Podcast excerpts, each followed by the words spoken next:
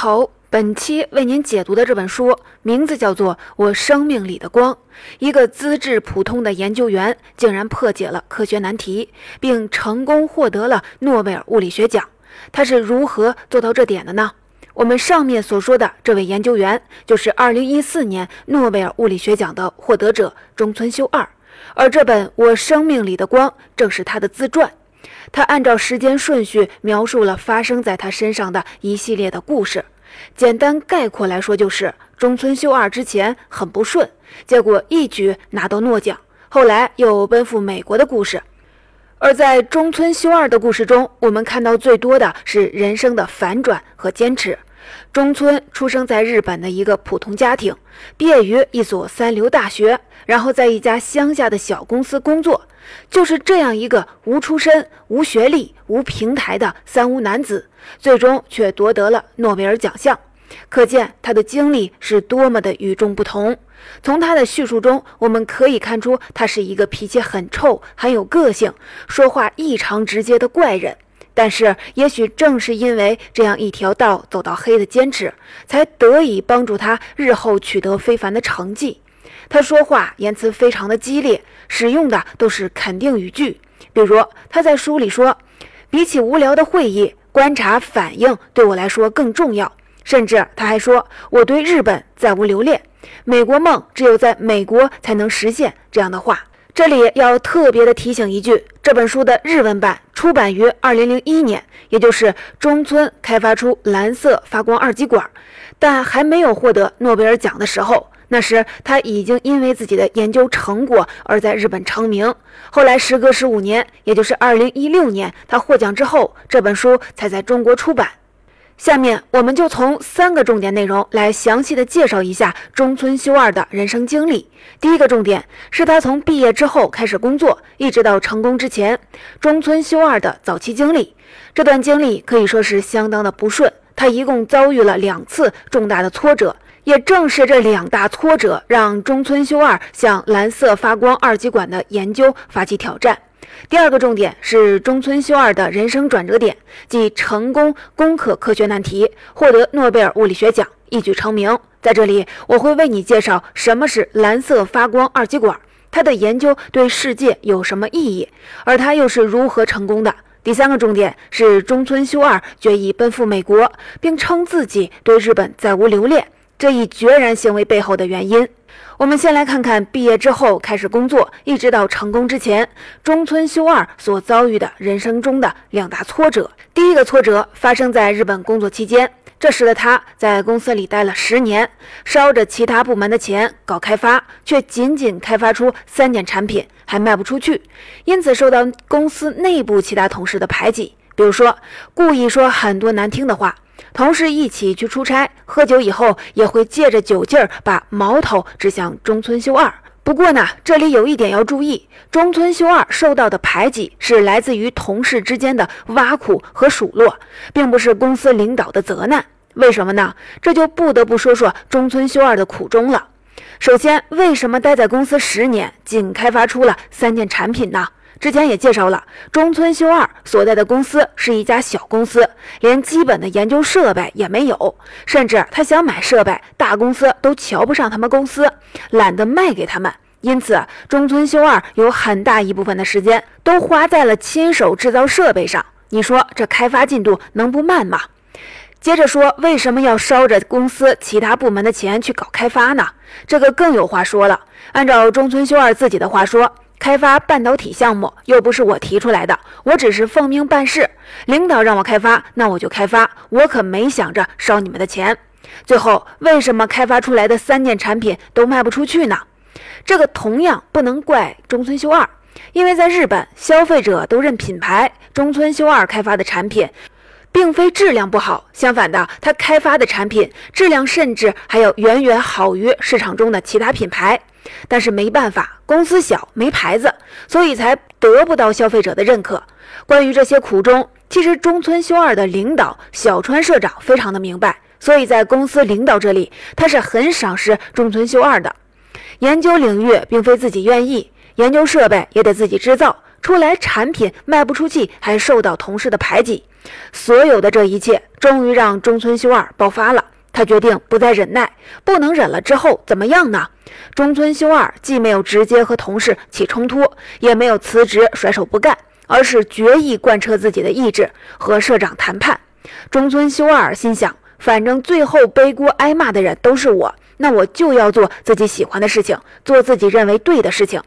如果因此而被炒了鱿鱼，我也无悔了。那么，到底什么事情才是中村修二所认为的正确的事情呢？那就是开发别人因为失败已经放弃的蓝色发光二极管，简称蓝色 LED 灯。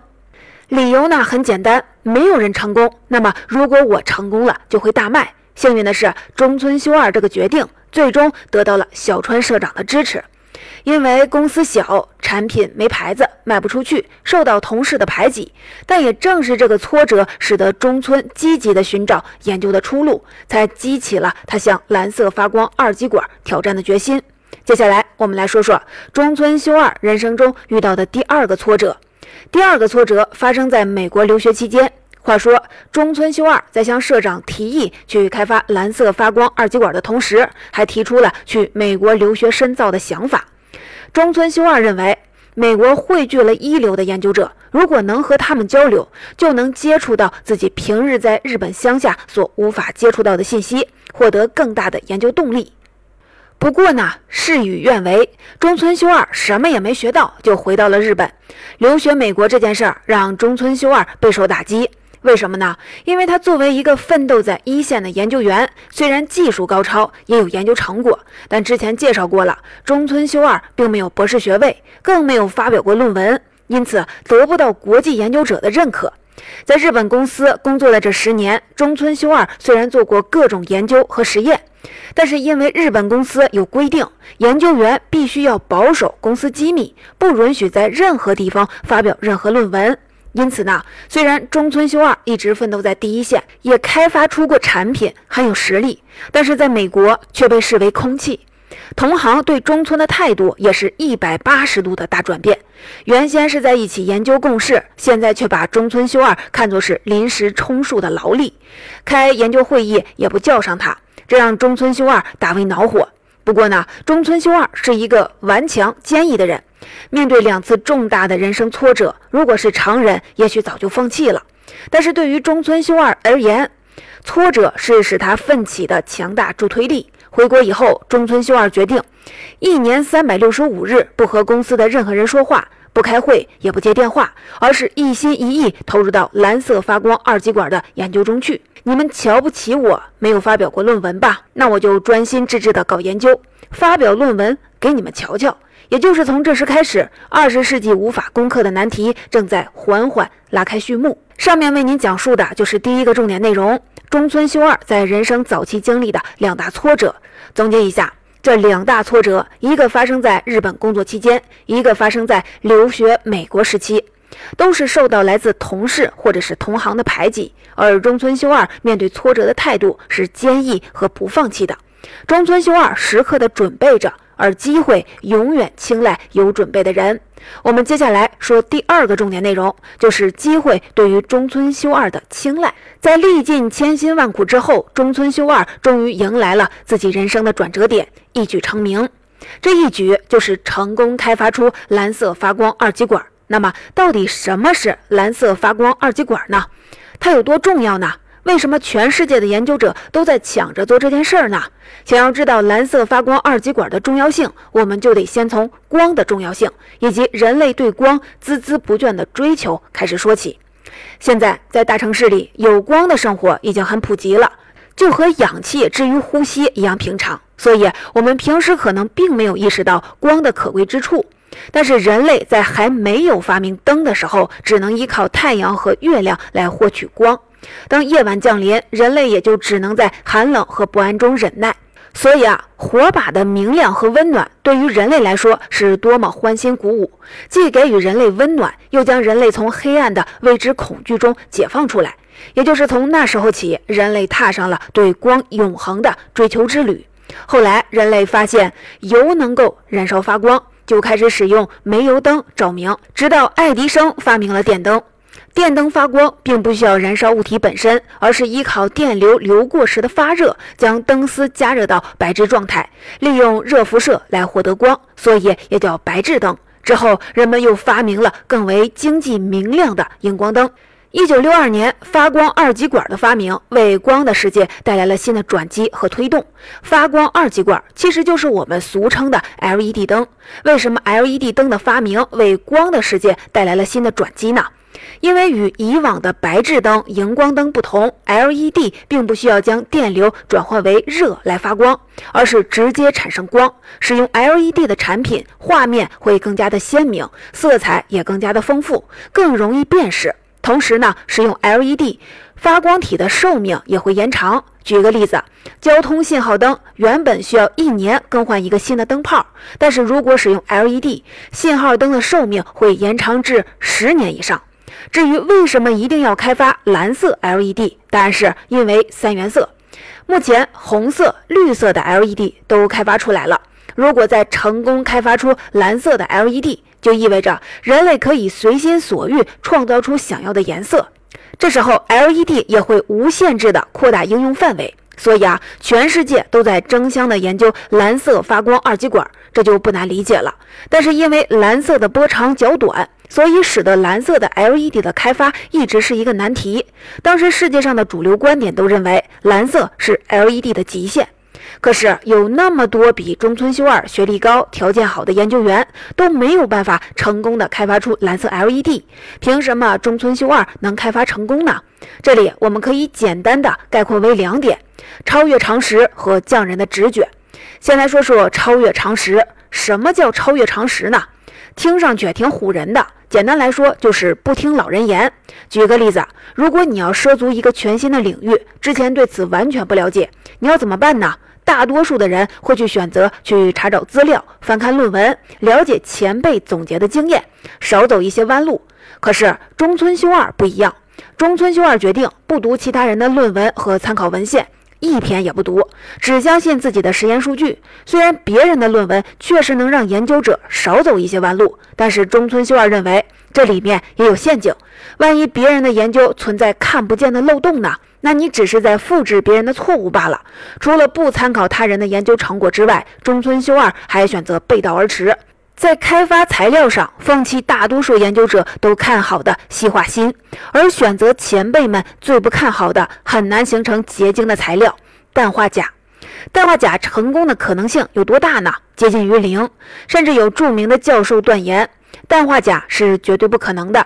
但是中村修二认为，如果选择大家都看好的细化锌，那么即使开发成功，也会像自己之前所有的产品一样推出市场也卖不出去。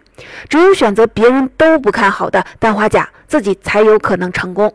更何况他认为接近于零又不是绝对的零，所以中村修二开始全神贯注的研究，无视一切的电话会议，不跟任何人说话，一天二十四小时都在琢磨这件事儿。最终想到了开创性的解决办法。当然了，超越常识的背后需要你精通这个领域，有自己的独到的见解，否则就成了一意孤行，真的是吃亏在眼前了。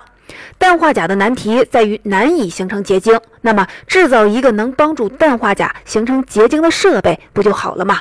这就引出了中村修二之所以能成功的第二点：匠人的直觉。说到这个，就要提到中村修二的匠人身份。人们经常认为，大企业的研究员能够成功，一个很重要的原因是他们有宽裕的经费，可以采买设备，而不需要自己动手制作。这样一来，他们才能集中精力处理难度更高的事情，而不是被自己制作研究设备这种琐事儿所烦恼。但是中村认为，制作设备并不是琐事儿，而是成功的关键。你必须亲力亲为，了解所有的环节。要知道，设备是研究中很重要的一环。你不自己亲手制作设备，又怎么熟悉设备的材质、形状、性能呢？中村修二认为，一件事情之所以成功，是因为做事的人对工作的精通程度越是精通，旁人看来可能非常困难的工作，当事人越容易完成。在蓝色 LED 的开发上，正是因为中村修二懂得如何制造自己需要的设备，如何通过细微的调整来达到自己的目的，才能比其他人更好，也更快的接近成功。甚至中村修二把图纸共享出来，其他研究员也无法复制。俗话讲，失败是成功之母。中村修二的设备制造之旅当然并非是一帆风顺，相反，失败是常有的事儿。书中有一个搞笑的例子。每个月，中村修二都要搞出两三起的爆炸事故。爆炸的时候，百米开外的停车场都能够听见，整个房间都在冒烟。而中村修二也像极了动画片中的科学怪人，满头白粉站在白烟里面。一开始，大家都非常的关心中村修二，生怕他出什么意外。不过，因为爆炸的次数实在是太多了，大家也就习以为常，不再理会了。就这样，久而久之，中村修二对设备的熟悉程度，恐怕让任何人都望而却步。这也是他能制造出一个设备，并通过这个设备成功开发出蓝色 LED 的原因。可以说，在这个设备被制造出来后，中村修二的世界第一之旅也就停不下来了。上面为您讲述的就是本书的第二个重点内容：中村修二一举成名的人生转折点。这里概括了中村修二成功开发出蓝色 LED 的两点原因：超越的常识和来自匠人的直觉。下面来为您说说最后一个重点：中村修二获奖后毅然决然奔赴美国的原因。如果你在百度上搜索“诺贝尔物理学奖”这个词条，可以看到这个奖项历来的获奖者名单，同时上面也会注明获奖者的国籍。这时呢，你就会发现，在中村修二的名字面前，清楚地标着他是一个美国人。获奖之后，就下定决心离开日本，前往美国，还改了国籍，并在书中写道自己对日本再无留恋。到底发生了什么，让中村修二如此的执意呢？下面我们就从中村修二的自身性格以及日本、美国两国在学术研究领域的不同来分析。关于中村修二的性格，我们不得不提到“奴隶中村”这个外号。成功开发出蓝色 LED 灯，可以算作中村修二人生中的重要转折点，让中村修二一举成名。自此之后，中村修二就成为了一个名人，各地的学会都纷纷的邀请他。一次闲聊中，一个美国的学者问他：“你搞出了这么大的发明，一定是一个亿万富翁吧？”然而中村说，在日本，发明者只能在申请专利以及申请成功后获得两万日元，专利则是公司的财产。除此之外，学者最多只能得到一个临时奖金，也就是一百万日元左右。一百万日元是多少呢？按照现在的汇率折合成人民币，也就不到六万块钱。美国学者听到后非常的吃惊，直呼中村修二为奴隶中村。在之前介绍中村修二遭遇的两大人生挫折中，我想大家对中村修二的性格已经有了一定的了解。我们在这里再多说几句：中村修二在性格上有两大表现，一个是他不在意别人议论他怪不怪，但是很在意别人是否瞧得起他。另一个是他对成功有着强烈的渴望，比较结果导向。为了获得成功，他可以忽略一些人为的制度和规定，不在意别人是否认为自己的举止怪异。这一点大家肯定能理解。具体表现是他在公司里拒绝一切的电话会议，不和任何人说话。但是你要说他完全不在乎别人的看法，也不尽然。他很在意别人是否瞧得起他。之前因为没有博士学位，没有发表论文，得不到美国同行的尊重，就激发了中村修二的气性，决定研发蓝色 LED，并且发表论文给他们瞧瞧。对成功有着强烈的渴望，甚至会打破一些人为的制度和规定。这一点，无论是从遭遇同事的排挤后没有选择离开，而是直接找大领导谈判，亦或是在美国受到同行排挤后决定搞开发、发表论文，哪怕会触犯公司的规定。都能够看出来，因此中村修二觉得“奴隶中村”是一个屈辱的外号，并决定奔赴美国去实现自己的美国梦，也就不奇怪了。说完中村性格原因导致他奔赴美国之后，我们再从第三个维度来简单比较一下日本和美国的区别，进一步阐释他离开日本的原因。首先是研究经费的问题。在日本，所有的研究员都一视同仁，没有谁的研究经费能够远超其他的研究者。但是美国就不一样了，美国人很重视研究经费的问题。不过学者必须自己去筹集，比如他们会去写建议书以申请军方的预算，也会和企业签订各种各样的合同。一旦企业壮大，他们就会获得大额的捐赠。这就是美国的体制。其次呢，在对待学者方面，日本和美国也有天壤之别。在日本，学者只能追求清贫的生活和崇高的名誉，而不能追求实际的利益。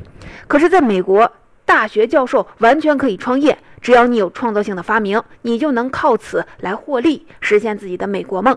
比如说，因为导电高分子的开发，白川英树和艾伦·黑格博士联名获得了二十世纪最后的诺贝尔化学奖。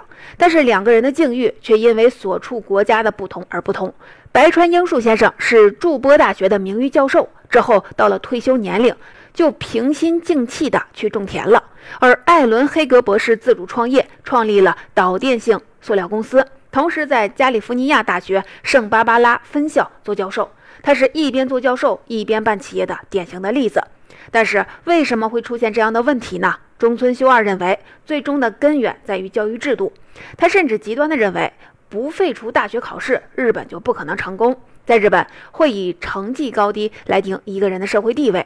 成绩好的人去大企业，成绩不好的人呢，就只能去中小企业。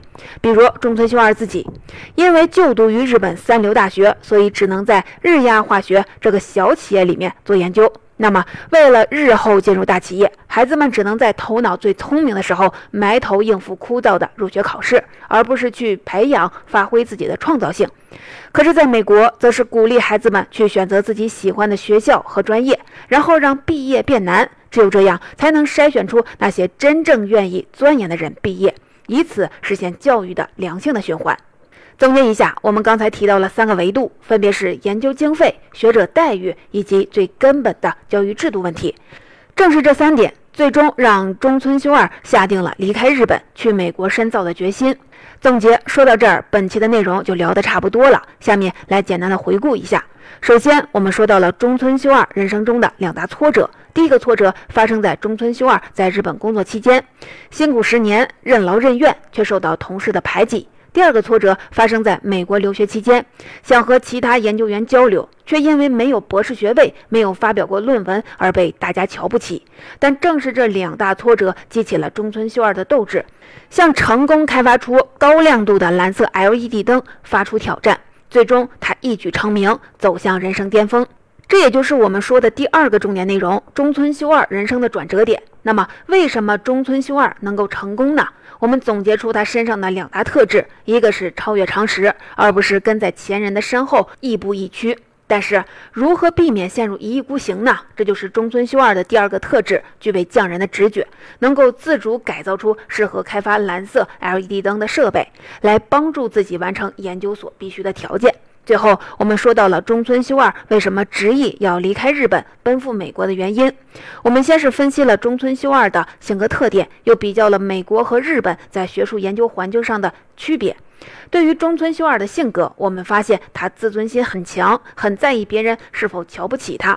如果被轻视，那么到底是什么原因呢？中村修二一定会找到这个原因并克服它。其次是中村修二对于成功的强烈渴望，以至于敢于突破常规和一些制度规范。这样的性格也更适合在美国发展。在比较日本、美国学术研究环境上的差别时，我们讨论了研究经费的分配、学者的待遇问题，以及最根本的教育制度的不同。